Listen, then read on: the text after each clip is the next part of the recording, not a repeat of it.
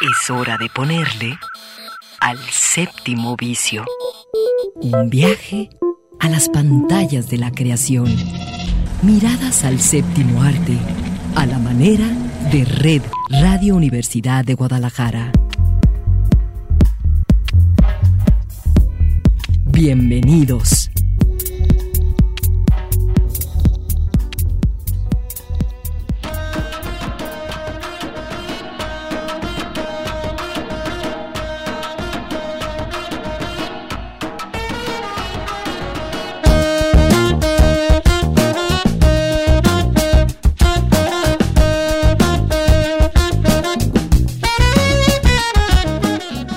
Son las 3 de la tarde, bienvenidos.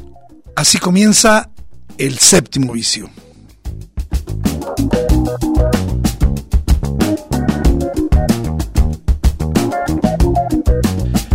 Pues inicia un puente, un puentecillo sabrosón, ahí creo que eh, ya mucha banda ya empezó a disfrutarlo desde ayer por la tarde, o sea que el corte será hasta el próximo martes, sabrosón. Y para quienes nos acompañan a través de esta señal de Radio Universidad de Guadalajara y a quienes nos siguen a través de las distintas plataformas, en podcast, en nuestras redes sociales, en Facebook, en Twitter y en Instagram, pues muchas gracias. Hoy queremos comenzar con un asunto. Bueno, primero quiero comenzar mandándole un abrazo a todos los Pepes, a todos los Josés, porque hoy es, hoy es el día de su monito. Y Ahora sí, eh, fíjense que el viernes de la semana pasada murió uno de esos actores que, eh, pues de alguna manera, eh, varias generaciones lo tuvieron presente, generaciones, digamos, desde los años 80 hasta generaciones recientes, y no tuvimos oportunidad de preparar nada para ese gran, gran actor que fue William Hurt.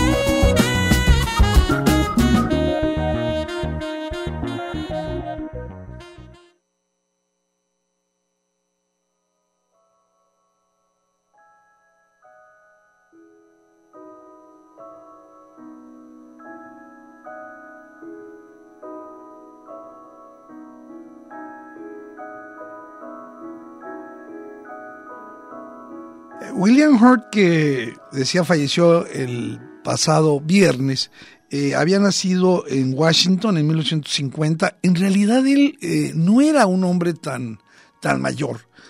Sin embargo, eh, sí, durante los últimos años había padecido de varias enfermedades. El papá de William trabajaba para una agencia estadounidense de esas de ayuda humanitaria que logró pues que o, consiguió que William Hurt eh, pudiera vivir en lugares tan distintos como Sudán, Pakistán o Somalia.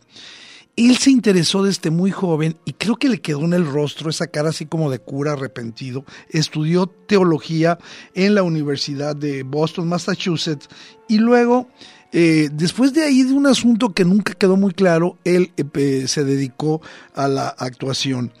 En 1972, es decir, a los 22 años, se matriculó en esa famosa escuela que todo el mundo nos habla de Julia, de los grandes. Eh, es una escuela que tiene aprendizajes en distintas artes, entre ellas la actuación. Y eh, empezó primero haciendo sus pininos en el teatro. Sin embargo, eh, él logra que un director de esos alternativos, Ken Russell, lo llame a hacer una película sumamente interesante que se llama eh, Estados Alterados. Se puede conseguir esta y, su primera película a través de la plataforma Apple. Eh, y es una película pues muy locochona, estados alterados sobre, digamos, eh, estos cambios neurológicos que pueden transformar nuestra personalidad, pero inmediatamente después va a ser un thriller erótico que le va a cambiar toda su vida. Ese se llama Fuego en el Cuerpo, también se puede conseguir en la plataforma Apple. Y estuvo realmente magnífico en este personaje eh, mucho más oscuro, mucho más humano, donde ya mostraba este atractivo, digamos, de masculinidad, donde coexistían, eh, eh, digamos, un, rasgos más cínicos, más, más, más banales. Y eh, eh, pues todos coincidimos, la película, insisto, se puede ver muy bien todavía, en que esta, esta participación en la película de Lawrence Kasdan, eh, donde el personaje principal interpretado por William Hurt siente un deseo pues loco por una mujer casada, interpretada nada menos por Kathleen Turner, y eh, digamos logra eh, transmitirle al espectador esas pulsiones de la atracción desmedida. Eh, el estreno de Fuego en el Cuerpo causó, recuerdo, una gran sensación, porque era un thriller erótico muy interesante, y a partir de la fama que obtuvo en este film, se fue a convertir en una gran estrella en la década de los 80.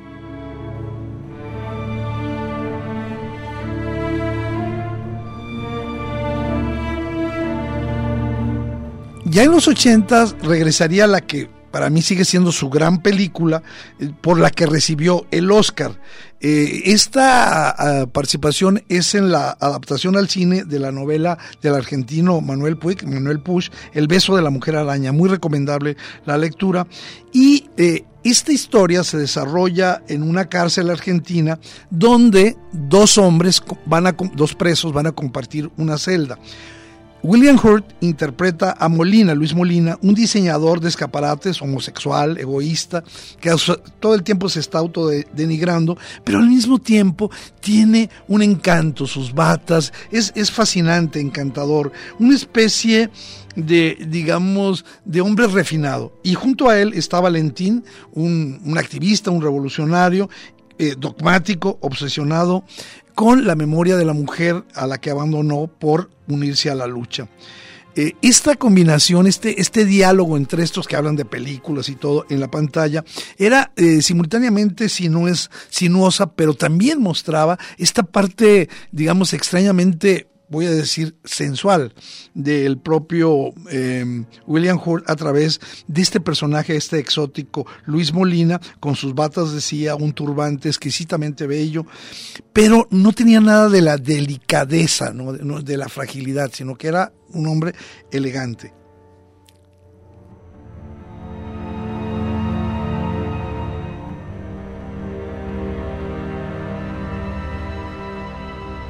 En 1986, eh, William Hurt va a interpretar un personaje llamado James Leeds, que era un profesor muy, muy bien intencionado, un profesor de niños, eh, que eh, a estos niños con deficiencias auditivas, este, pues él los iba a orientar, los iba a ayudar. La película se llama, también se puede conseguir en, Apple TV. No dije que El beso de la mujer araña está en filming latino, ¿sí?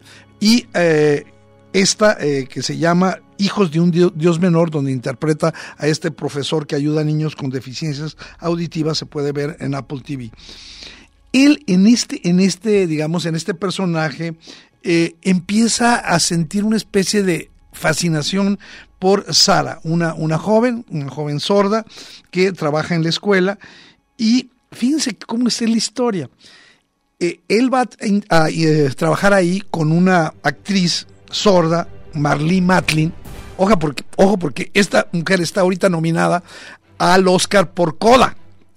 Este, bueno, se enamora ahí de, de Marlene y eh, ella en esa película gana el Oscar por interpretar una sorda en esa película de Hijos de un Dios menor. Este fue pareja de Hurt, ella fue pareja sentimental de Hurt, y luego lo acusó de haberla maltratado él eh, de manera pública le eh, ofreció disculpas por su comportamiento porque él en ese periodo tuvo eh, diversos tipos de problemas. ella decía que los abusos no fueron solamente psicológicos, sino también físicos. Insisto, él públicamente en una transmisión, en un programa, le, le ofreció disculpas por el daño que le había causado. En 1988 eh, Hurt recibe su tercera nominación al Oscar, tercera nominación de forma consecutiva. Es decir, eh, pocas veces un actor eh, consigue eso. haciendo el papel de un reportero, esta película es más difícil de conseguir. En español se conoció como Al filo de las noticias. Y al final de esta época interpreta un éxito de taquilla que seguramente ustedes por ahí eh, conocerán, que es la tercera vez que participa como actor de Lawrence Kasdan, que se llama El turista accidental, también una especie de thriller. y bueno, pues eh, cada vez tenía mayor número de ofertas, eh, se convirtió en una celebridad, pero también en esa época William Hurt como ser humano vivió sus peores momentos porque se enganchó a, diversas adicciones, entre ellas pues obviamente a las drogas, pero también al alcohol. Justamente como resultado de esto, adoptó una personalidad que luego se le quedaría para siempre y que era, digamos, un individuo bastante... Eh, digamos, osco, ¿no? Que, que se escondía, que no le gustaba la notoriedad, que huía de la fama. Y justamente dicen que por eso se refugió en las drogas, ¿no? Este, y, rechazó un montonal de papeles que le ofrecieron. Menciono solo dos. Por ejemplo, eh, participar en la saga de Jurassic Park o en una, eh, la que se hizo James Caan en Misery. También, bueno, la, lo rechazó. Es decir, tuvo su momento de gloria, pero en ese momento de gloria también fue un parón emocional debido a su adicción a las drogas.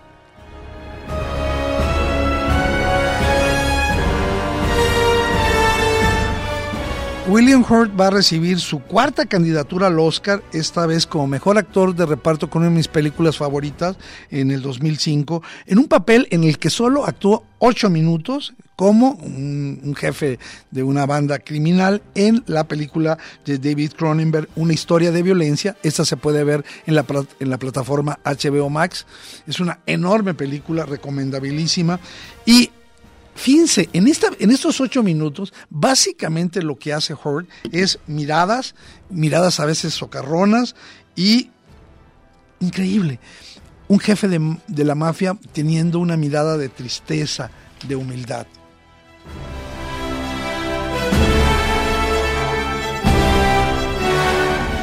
Bueno, para la banda más joven, para las generaciones recientes, Hurt eh, interpretó un personaje que pues, todo el mundo tiene en la memoria, el general Tadeusz Ross, en El Increíble Hulk y luego lo va a repetir en dos clásicos, en Capitán América, eh, Civil War, en, no, en tres, también en Vengadores Infinity War y eh, Endgame y La Viuda Negra. Este personaje es sobre todo para los, para los eh, espectadores más jóvenes, eh, probablemente la película más valorada de, de, de Hort en, en, su vida y este pues le da un lugar muy especial en la saga de, de los Vengadores, ¿no? Yo creo que, eh, digamos, lo actualizó, no siendo una persona que de 72 años, hay que pensar que ya era un, un anciano, ¿no?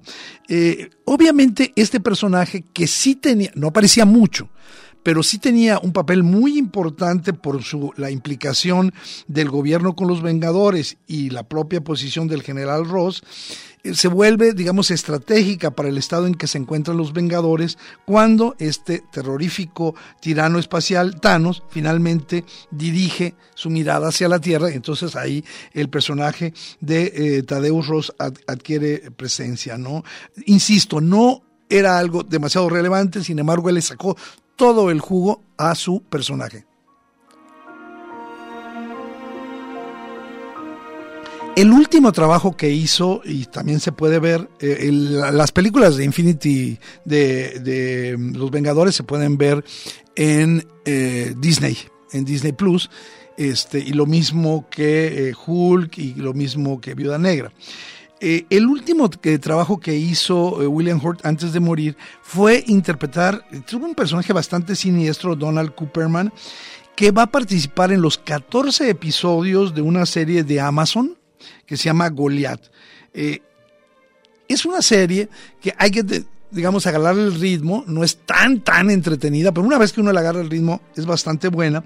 Y no quiero dejar en este pequeñísimo homenaje a William Hurt, recordando cuáles son sus mejores películas y sobre todo dónde verlos. Este hombre de una mirada verdaderamente, humanamente poderosa, decir que él eh, también fue un gran actor de teatro, especialmente eh, en obras eh, de, de, William Shakespeare como Enrique V, Ricardo II, El sueño de una noche de verano y justamente recibió nominaciones a los premios Tony en eh, un par de ocasiones. Bueno, ahí está nuestro recuerdo de este gran actor, eh, William Hurt, y las películas Donde verlas.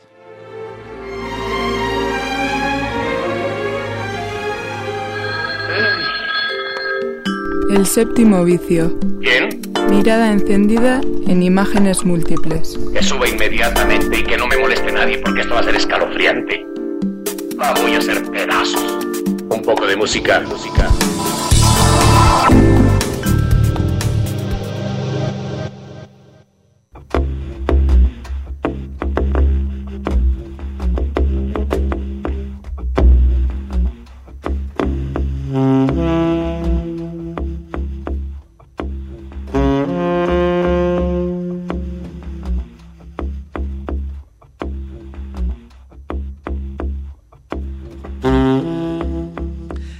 Pues esta sección la vamos a dedicar a sugerencias de buen entretenimiento en plataformas, películas que están en plataformas pero que valen muchísimo la pena. Y quiero, sin que parezca una exageración, decir que desde hace mucho tiempo no veía una película de Pixar que me conmoviera tanto y justamente por eso quiero empezar con la primera sugerencia en plataformas hablando de Red. La película se llama eh, realmente Turning Red y se puede ver en la plataforma de Disney Plus.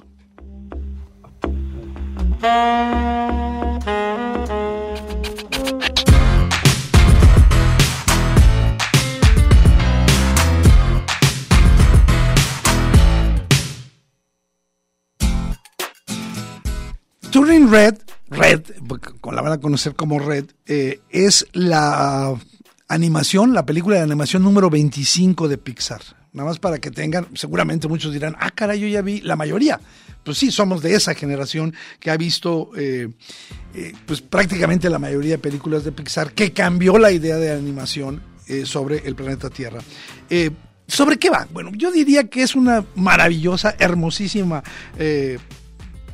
animación sobre la amistad, sobre las complicadísimas relaciones familiares y principalmente sobre un tema que está muy sobado y que del cual vamos a hablar hoy varias veces, que es esa esa extrañeza que sentimos cuando vemos que estamos cambiando, cuando estamos creciendo y queremos ser independientes, ¿no?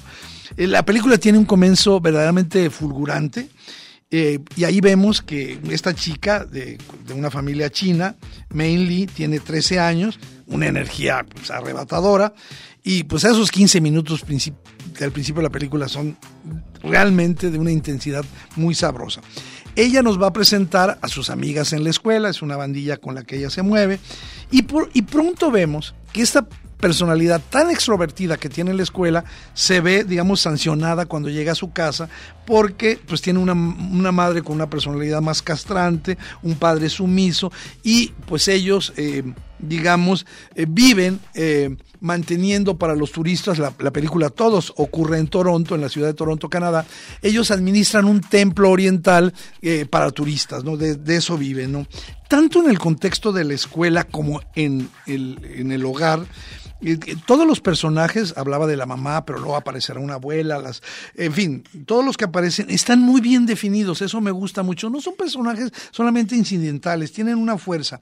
Y luego el tratamiento es, es muy exquisito, es, es, es, es, obviamente tiene la marca de Pixar. Ustedes lo sienten desde, desde que lo ven, pero ¿por qué es tan buena la película de Red?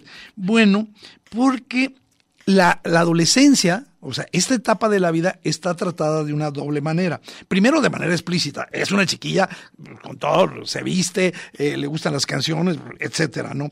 Eh, digamos, muy naturalista. Nos muestra sus costumbres, eh, clásicos de los adolescentes, un modo de hablar, de vestirse, de moverse, de detestarse incluso, de exhibirse, de esconderse, pero también se usa una manera muy bonita, que es un modo metafórico. Y no, le no les voy a dar ninguna clave de lectura, pero se utiliza de un modo metafórico, incluso a través del color rojo, y de lo que le ocurre a esta niña, que cuando expresa sus sentimientos se va a convertir en un gran panda rojo. ¿Sí? Entonces, bueno, pues eh, ahí ya. Yo creo, y a lo mejor insistía al principio, estoy, puedo exagerar, es probablemente la película más humana en, cierto sentido, más valiente y desenfadada de Pixar de los últimos años. Eh, por supuesto, no deja de ser divertidísima, emocionante, sobre estos cambios que experimentan particularmente las niñas en la adolescencia y que se enfrentan también a tradiciones familiares muy, muy fuertes, ¿no? Hay que comentar que tiene una banda sonora increíble con canciones de Billie Ellis y un diseño, digamos, de producción brillante, ¿no? Una película digamos, de salto a la madurez de manual, parecía ya muy previsible. Sin embargo, en, como, en como, en la, vida misma, las emociones que fluyen en, la, en, en Red son emociones que las sentimos muy cercanas, que nos deja pensando si eso que estamos viendo no forma, no forma parte de nuestra vida. Vayamos a otra propuesta en plataformas.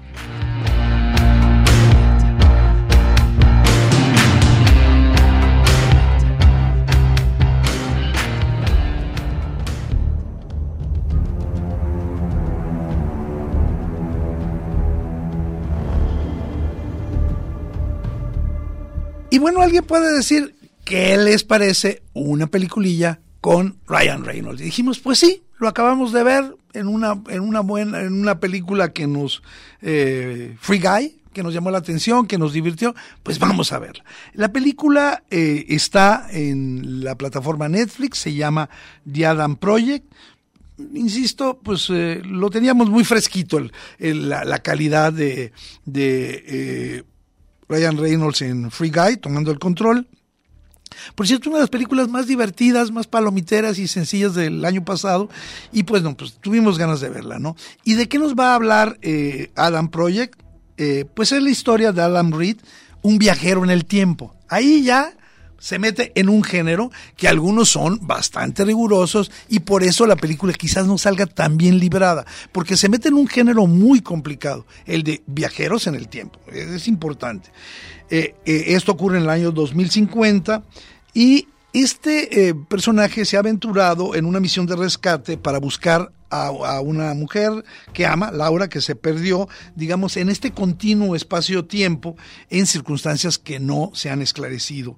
Eh, cuando la nave de, Adam deja de funcionar, es enviado a una espiral a, nuestro año, al año 2022, y él llega pues al único lugar que conoce, que es su casa. ¿no?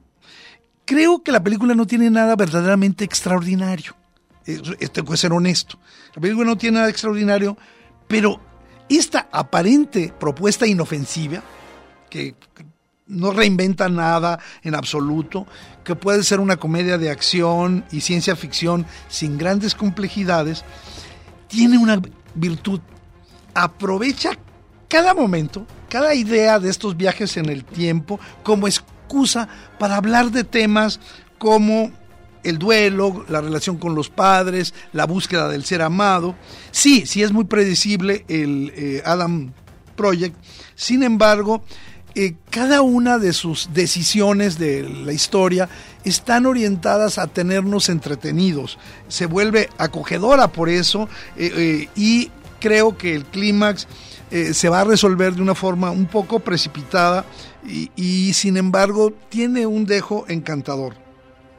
Otra virtud que tiene es que es una película corta, no se extiende como otras y porque va construyendo una especie de pequeño asunto que se vuelve cada vez más interesante. Su fuerza reside precisamente en esa capacidad de ser fluida, transversal y yo diría simplemente se puede olvidar, pero mientras estamos, estamos con ella. Estamos hablando de The Adam Project en la plataforma Netflix, nuestra segunda sugerencia, y es el tiempo que vayamos a la tercera película en plataformas.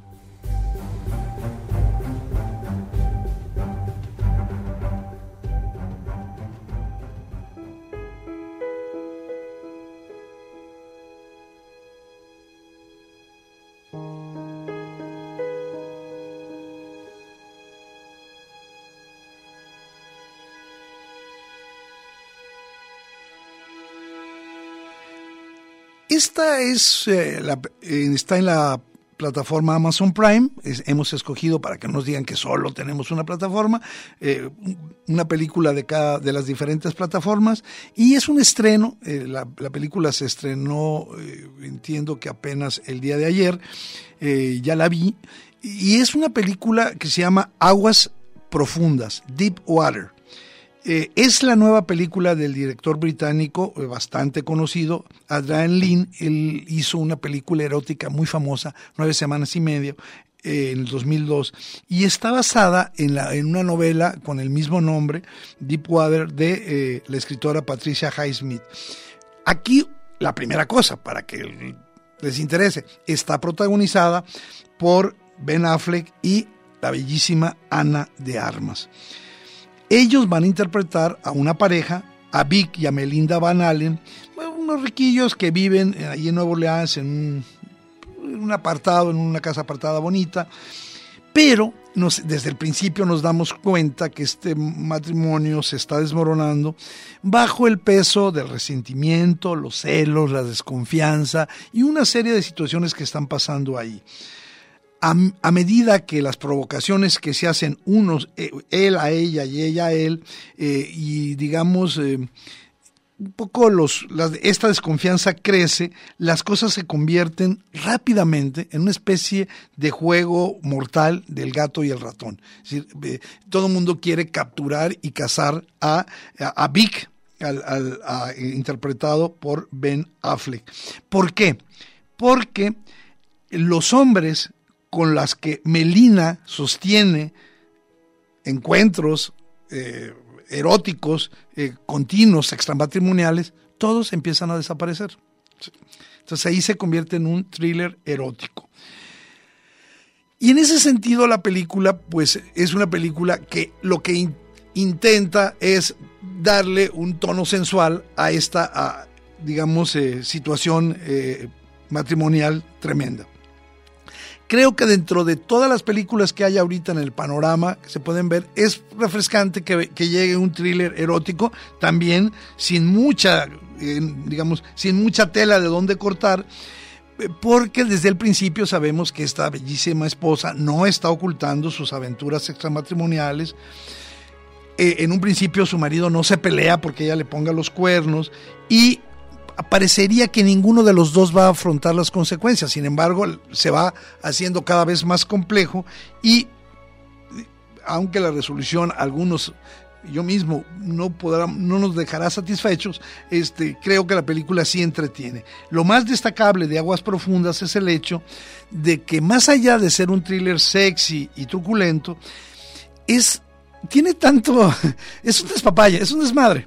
Es decir, no, no, no, hay muchas cosas cuestionables, pero uno las acepta. Uno termina ya estando metido en la historia y tiene que creerle a eh, aguas profundas para sacarle el mejor provecho, ¿no? Son pocos escenarios y eh, Lin, el director, consigue crear una atmósfera, sobre todo en varios momentos de tensión, de asfixia, eh, como las que están viviendo este, esta pareja, ¿no? Puede ser escabrosa por momentos, provocativa, pero creo que tiene un descaro cachondo y eso vale la pena de esta película que hoy recomendamos en la plataforma de Amazon Prime, Aguas Profundas, con Ben Affleck y Ana de Armas. Nosotros vamos a regresar después de un brevísimo corte. Aprovecho para saludar a Alejandro Coronado, que está a cargo de los controles técnicos, y a toda la banda que hace contacto con nosotros a través de las redes sociales. Vamos y regresamos con los estrenos de la semana.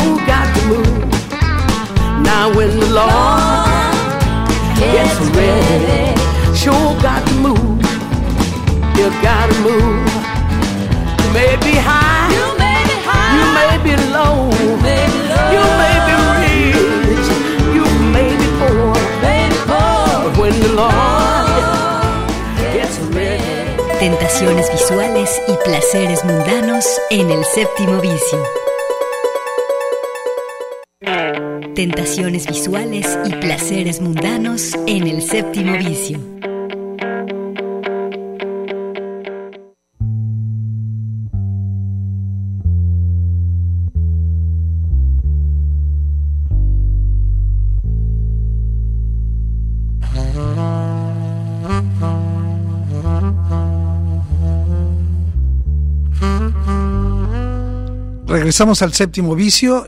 Estamos listos para darle una revisada a la cartelera de la semana. Eh, hay tres eh, verdaderamente formidables propuestas. ¿Por qué verlas? ¿Para qué detenernos en ellas? Ahorita lo vamos a ver y eh, quiero comenzar con una que seguramente toda la banda, esta banda que nos sigue cada sábado va a quedar encantado cuando la vea y me refiero precisamente a esa película que lleva por nombre La peor persona del mundo.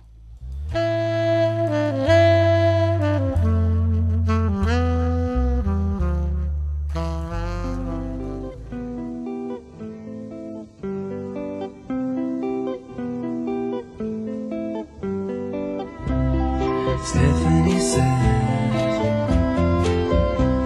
that she wants to know why she's given half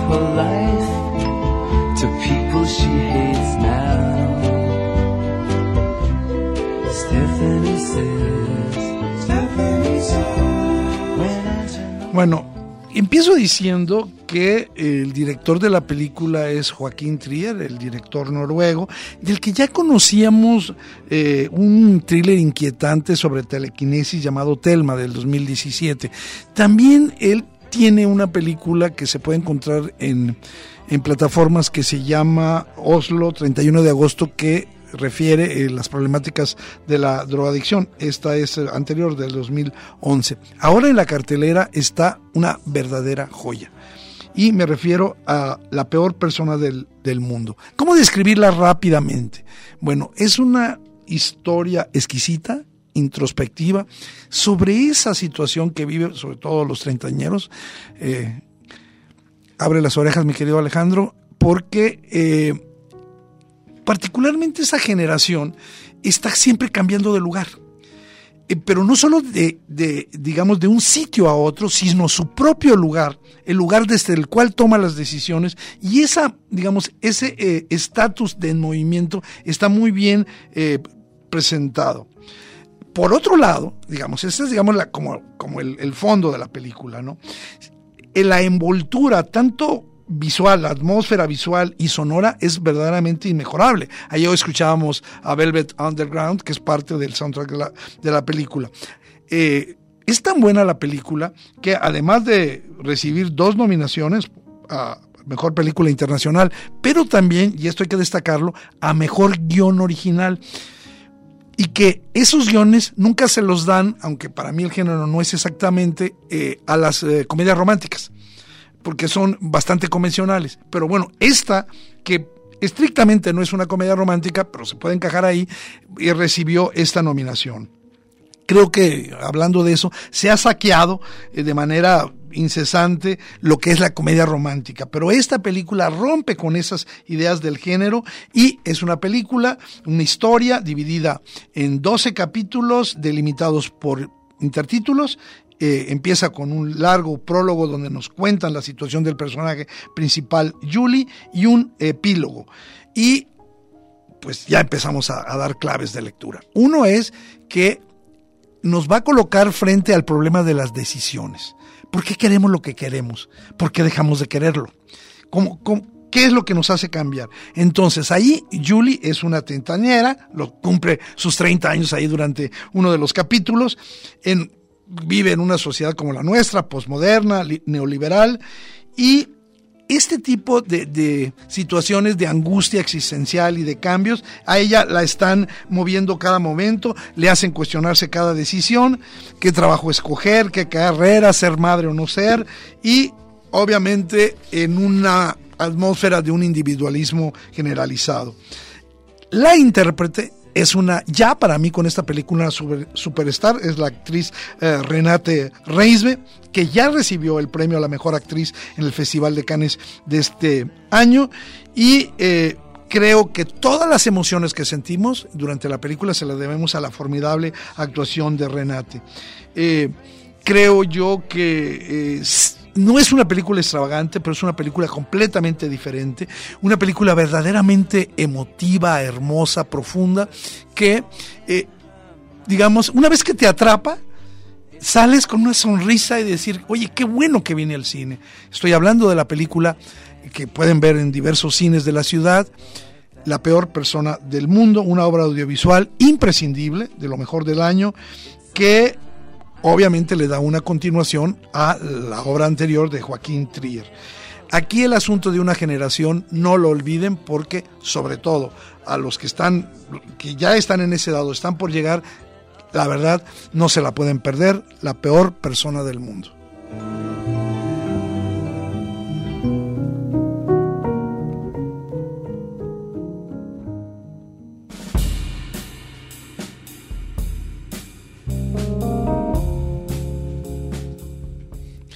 La siguiente película que, vamos, que está en la cartelera, y hago una aclaración, esta película solo se puede ver en algunos cines de la ciudad.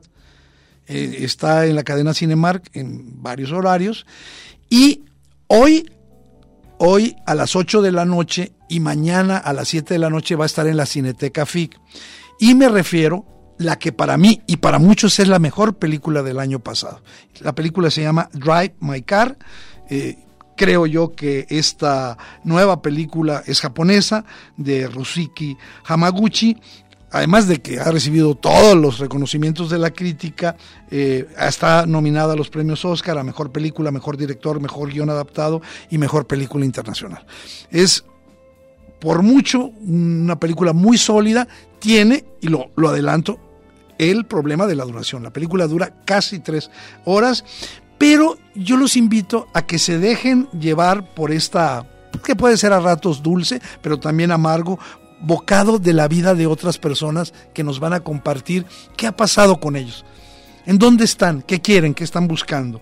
Es eh, la adaptación eh, Drive My Car de un cuento de Haruki Murakami, el escritor japonés, de su libro Hombres y Mujeres decía una historia de tres horas donde el protagonista, Yusuki Kafuku, después de terribles pérdidas y sin superar la culpa, debe compartir su amadísimo carro rojo, un Zap rojo, que se vuelve clásico en la película, con una chica que le ponen de chofer, porque él es un director de teatro famoso, y va a poner una obra en Hiroshima.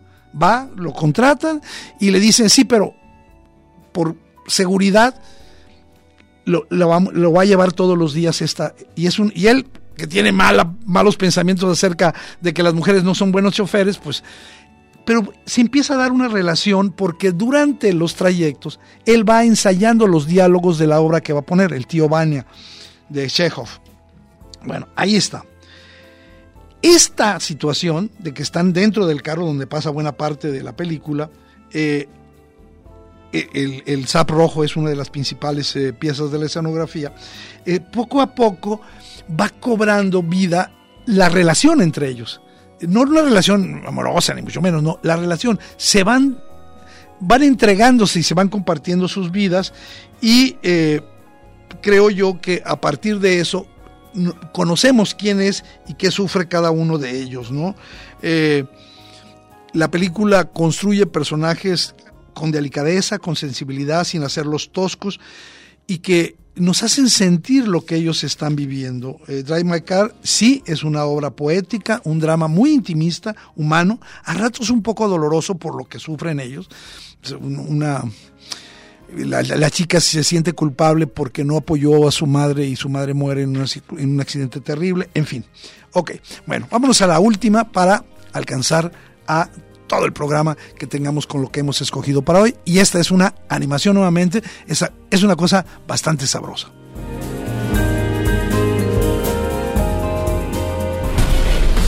Somos los tipos malos. Y esta es la banda. Señor Serpiente, Fin Viperino, abre cajas como Houdini, pero sin brazos. Señora Tarántula, nuestra hacker de planta. ¿Y eso dónde lo aprendiste? Más que nada en YouTube.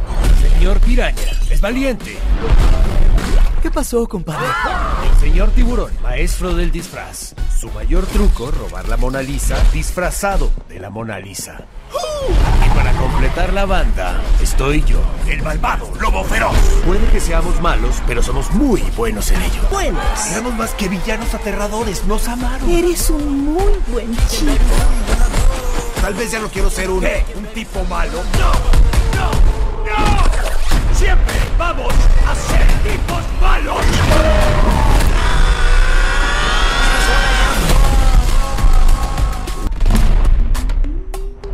Bueno, que solito se recomiende con el puro avance, con el puro tráiler, esta animación de DreamWorks. Eh, sabrosa, ya, los, ya sabemos que los villanos que se quieren convertir en buenos se han vuelto un clásico, un clásico en el cine de animación, pero esto tiene, nada más para picarlos, tiene toques de Tarantino en la animación. Entonces está divertidísimo. Cada personaje, eh, el tiburón, la tarántula, la serpiente, el lobo, la piraña, con eso se divierten. La verdad, ahí están nuestras tres selecciones. Eh, la peor persona del mundo, por supuesto, Drive My Car y Los tipos duros, nuestra revisión de la cartelera de esta semana. Vámonos a algo más.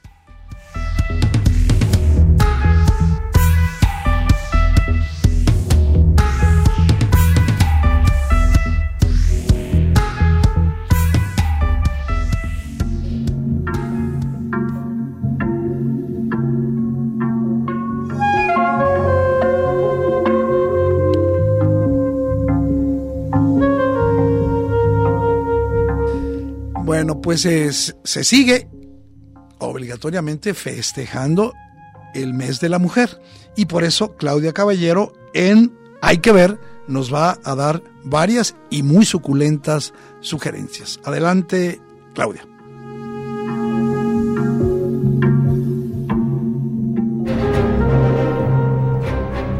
Entérate ahora con Claudia Caballero de lo mejor que hay que ver películas y series imperdibles que hay que ver.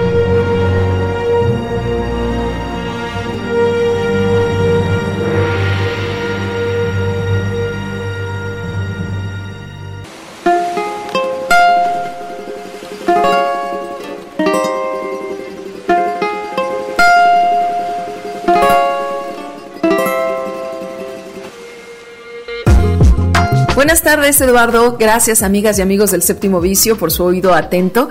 Y bueno, yo quiero invitarles a que antes de que se nos acabe marzo y aprovechando en el marco del Día Internacional de las Mujeres reciente, pues todavía alcancen a ver una proyección que para el día de hoy, en esta tarde de sábado 19 de marzo, tendremos de la película Las Motitos. Esto en la cartelera del Cine Cabañas y por el ciclo de cine Mujeres en Resistencia, que justo se detonó a partir de las actividades del 8 de marzo y que concluye con esta proyección. Es además una oportunidad para que podamos antes de la proyección participar de una charla informativa. Pero te cuento un poquito de las motitos, esta película para que tú puedas tener toda la información y la historia previa a que la disfrutes. Es una película que ganó el premio a la mejor película iberoamericana de la sección Zona Cine del Festival de Málaga el año pasado.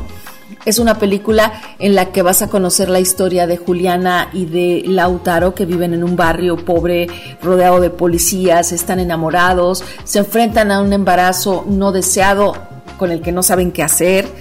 Y entonces la madre de Juliana, eh, Flor, se da cuenta de lo que pasa, decide actuar y no te cuento más. Las directoras son Inés María Barrio Nuevo y Gabriela Vidal. Las funciones que ya tuvo esta semana y fueron muy exitosas y concluye hoy a las 7 de la noche, boletos en taquilla de 35 pesos, entonces la verdad vale la pena para que puedas participar en este cierre que tiene el Cine Cabañas de su ciclo Mujeres en Resistencia. Hay otro ciclo interesante que te dimos a conocer también aquí en el séptimo vicio de las directoras en el cine mexicano en colaboración con la Academia Mexicana de Artes y Ciencias Cinematográficas, la AMAC, y que el Cine Cabañas es sede de este programa Voces y Temas del Cine Mexicano. En este hay aún mucho que ver. Restos de Viento es una película que está por proyectarse a las 7 de la noche el próximo miércoles 23 de marzo de la directora Jimena Montemayor, una historia de un pequeño de 7 años y su hermana que viven con su madre. Te va a gustar el encuentro íntimo de lo que ocurre en el hogar de esta familia. Es una película que fue nominada al mejor diseño de arte en los premios Ariel en el 2018 y como mejor largometraje narrativo en los Atlanta Film Festival en ese mismo año. Así que bueno, para que la tengas también ahí en tu agenda el 23 de marzo. El 24 de marzo de la directora Sofía Gómez Córdoba, puedes ver Los Años Azules, que es una producción del 2017, una comedia, drama de un gato huraño, testigo del drama de cinco jóvenes que inician sus vidas en una casona derruida en el centro de Guadalajara, nominada a la mejor ópera prima en los premios Ariel del 2017, el 24 de marzo. Y también está para el 25 de la directora Melissa Elizondo Moreno, El Sembrador. Este es un documental en donde un maestro rural de tiempo completo dedicado a sembrar la semilla del aprendizaje en un grupo de niños setzales de diversas edades, te cuenta una historia muy poderosa. El Sembrador, el día 25 de marzo.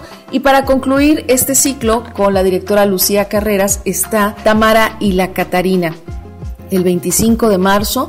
Es una película que estuvo nominada su actriz a la mejor actriz en los premios Ariel en el 2017. Narra la travesía de dos mujeres que se desdibujan en una soledad.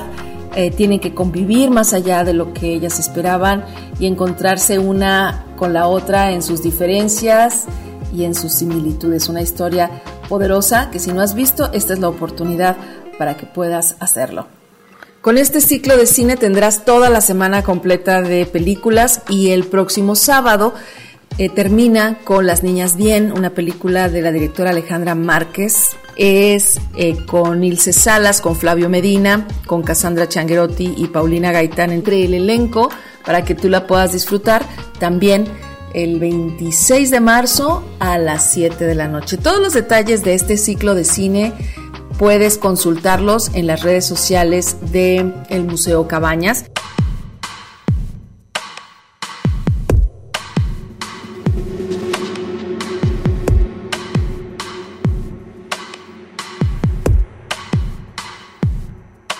Pues poco tiempo, mucha información, pero me encantaría invitarte a que veas dos series que están en la plataforma Netflix antes de despedirme.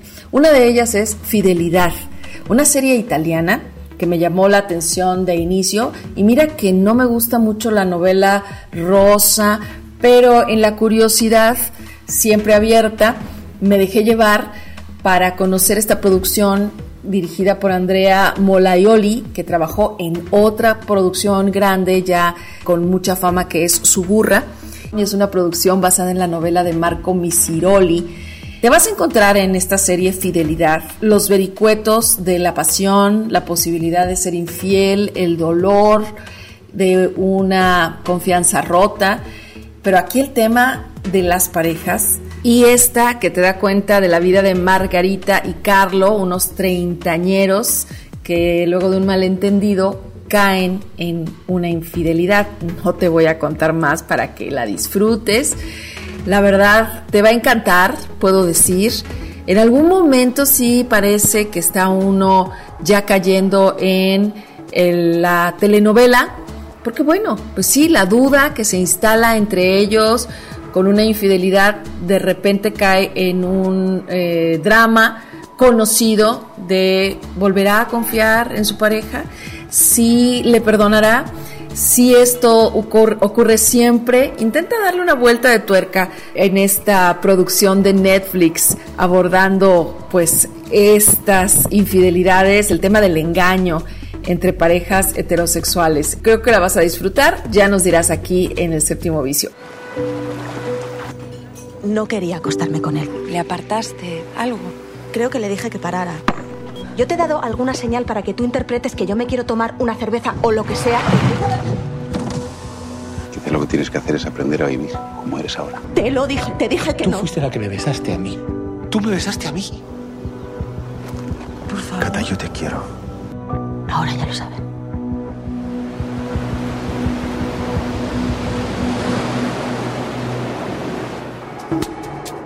Otra de las recomendaciones que tengo para ti, ya finalizo con esto, es la serie Mentiras. Es una serie española que está arrasando en Netflix y que fíjate, es un remake de la serie británica Liar. Mentiras es una serie de suspenso y bueno, yo creo que aprovecha este testigo que fue el éxito internacional de la Casa de Papel también. Y es una ficción que apenas llegó y que ya se instaló. Y para mucha gente, bueno, pues ha sido un disfrute, sobre todo porque tú puedes ver en unos cuantos capítulos cómo se desarrolla esta historia de una profesora de literatura que eh, pues tiene una cita y a partir de ahí ocurre una serie de eventos relacionados con su seguridad, con la denuncia por violación a una persona y llega un momento en el que el tema de la verdad es el gran tema en los seis episodios, te hacen dudar quién verdaderamente está diciendo en la parte de su historia lo verdadero. Y yo creo que Mentiras en Netflix y también para que disfrutes lo que queda de los ciclos de cine por el marco del Día Internacional de las Mujeres. Hasta la próxima, que tengan excelente fin de semana. Gracias Eduardo. Nos vemos.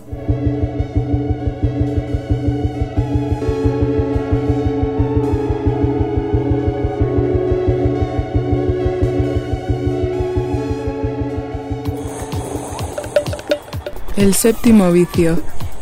Mirada encendida en imágenes múltiples.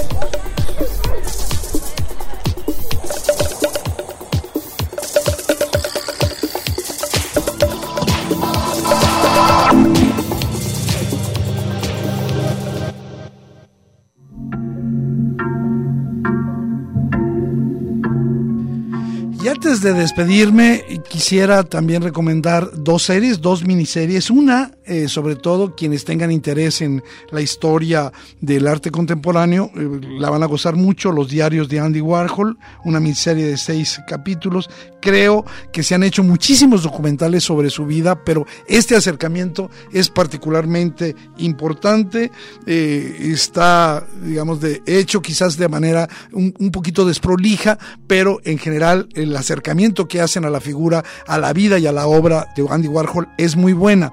Y la otra serie que yo quisiera recomendar, pero que voy a dejar para abordar más la próxima semana, porque apenas se estrenó, apenas se estrenó ayer, es esta serie que está eh, en la plataforma Apple TV, que es We Crashed en la que los papeles principales los llevan Jared Leto y Anne Hathaway.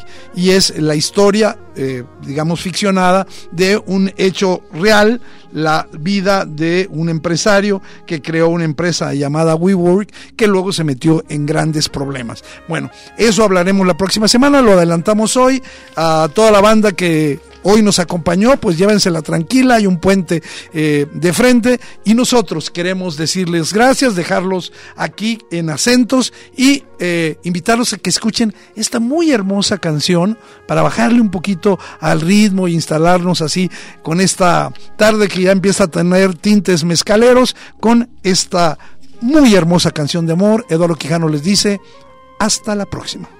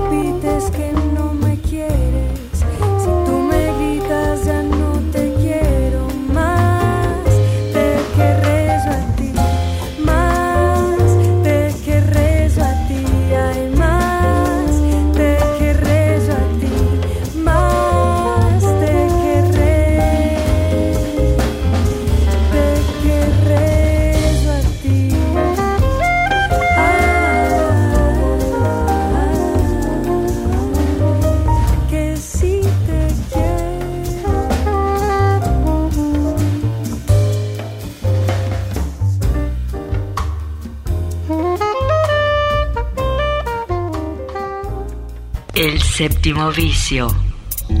La cultura del cine en imágenes sonoras. Un viaje a las pantallas de la creación.